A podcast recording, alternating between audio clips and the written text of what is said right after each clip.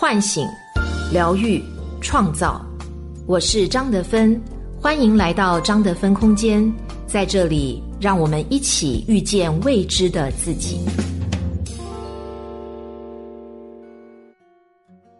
大家好，我是今天的心灵陪伴者杨锵锵，和你相遇在张德芬空间。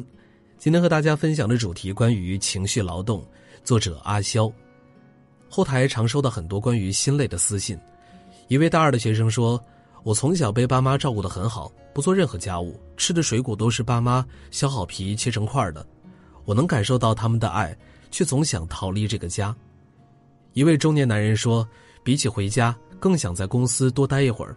明明家里有热饭热菜，有可爱的孩子和贤惠的老婆，可想想回家。”要对孩子微笑，要一一回应老婆的话语，就倍感疲惫。从公司到家的那段路是我最自由的时间，我可以不在意表情，随意流露自己的难过和失落。仅仅如此，却是我最治愈的时间。还有一位职场女士说，昨天晚上做方案，突然就崩溃了，改了好几天，对方的要求每次都在变，每次都得一边应付甲方，一边还得给老板解释，来不及在心里骂一句。就得保持嘴角的弧度，重改一遍。昨晚只是看到老板的一条消息：“你手里的方案还没做完吗？”这样就崩溃的我太脆弱了吧？或许很多人也和他们有相同的问题。生活好像很幸福，只是很小的事情，或者就算什么都不做，为什么还这么累呢？这是因为除了体力劳动和脑力劳动，还有一项更容易让人疲惫，也易被忽视的付出，那就是情绪劳动。简单来说，情绪劳动是为了让自己维持恰当的精神状态，必须诱导或抑制情感。你可能得假装开心，挤出一个笑容；你可能得假装平静，让自己别黑着脸；你还可能得假装难过，拉下嘴角和眉眼。每一个扮演出来的表情背后，都是一次情绪劳动，都可能让你的疲惫再多一些。电影《丈夫得了抑郁症》中。高也是一个努力上进的职场人士，也是一个温柔的好老公。慢慢的，他做什么都提不起兴趣，一度想自杀。为什么呢？因为太累了。即便他表达自己压力大，上司说现在谁没压力，就你抑郁。岳母说，你有家庭有责任，遇到什么事情必须撑下去。于是他就逼迫着自己继续往前，每天坐上挤得毫无空隙的地铁去公司。被人踩到，也要面无表情的保持善意；遇到被所有同事回避的挑剔客户，他只能一遍遍微笑着听着对方的谩骂。他假装正常，尽力努力上进，但其实早已生病。他患上了抑郁症，情绪劳动在无形中消耗着我们。很多时候，他没法靠加油挺一挺，我能做到就撑过去，而是在我们的心底不断的累积疲劳感，让我们什么都不想做。让我们想逃离。那情绪劳动究竟是怎样影响着我们的呢？第一，表层扮演。电影《守望者》中，一个男人去看心理医生，说自己很沮丧、很孤独。医生说：“伟大的小丑帕格里亚奇来了，去看看他的表演吧，他能够让你振作起来的。”男人大哭，但是医生，我就是帕格里亚奇啊。这就是表层扮演。一个人有意识的调整状态。来适应社会角色对自己的要求，这些要求往往蕴含着四个字：你就应该。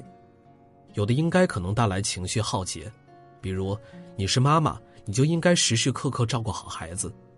马伊琍有次带孩子出国旅游，到了机场才发现忘带孩子的护照，就是这样一件小事儿，她顾不上机场的人群，眼泪就掉了下来。那是因为扮演一个好妈妈太久太累。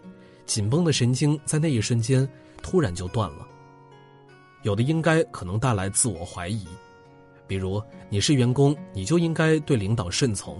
先锋文学五虎将之一洪峰回到老婆的家乡，却做起了黑心工厂。他认为自己和员工之间的相处有趣又和谐。一位微博 ID 叫何不清的女孩来到这之后，每天只有两三个小时能睡觉，工作内容无所不包。除开正常工作，还得抄写感谢信、买菜、煮饭、打扫卫生、接送洪峰的女儿上下学、去女儿教室帮忙打扫。就这样，何不清歇一歇还得被骂，这个女人眼里没活吗？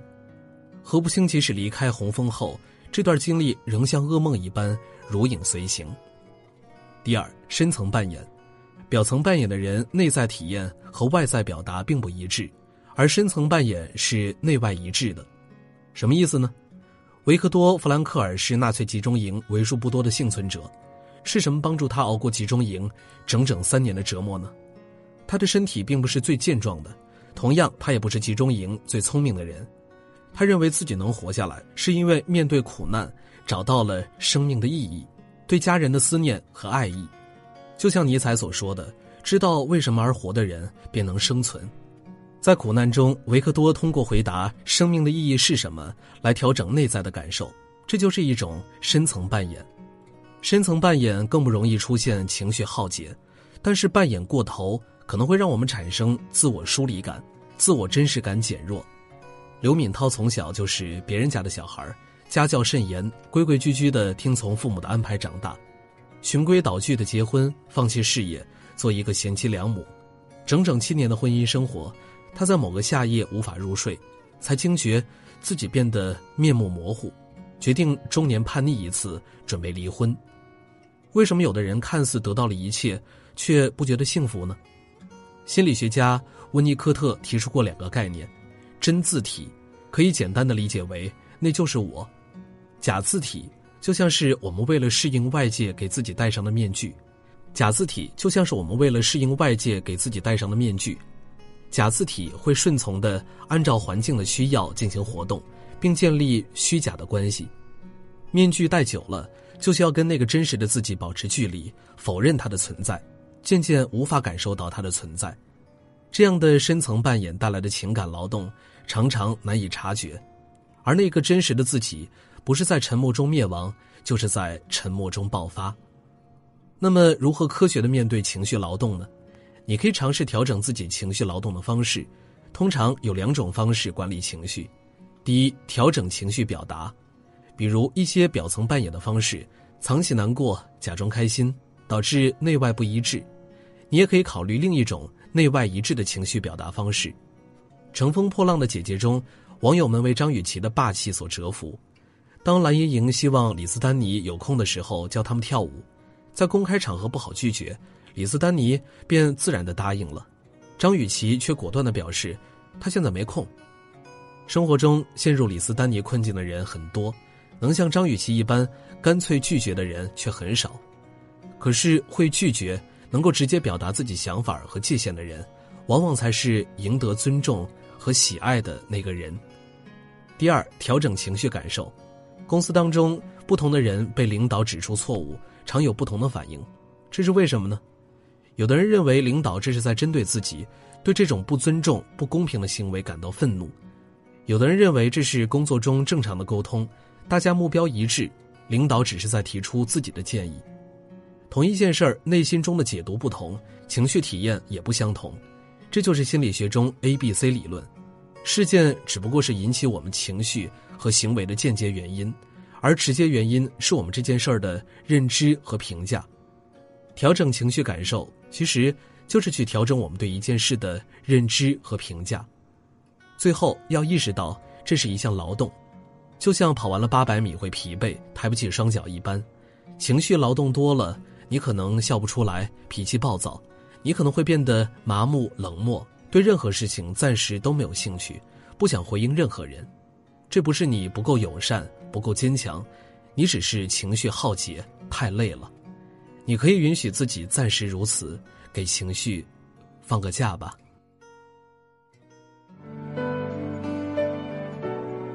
我是张德芬，如果你想和我有更多的交流和互动。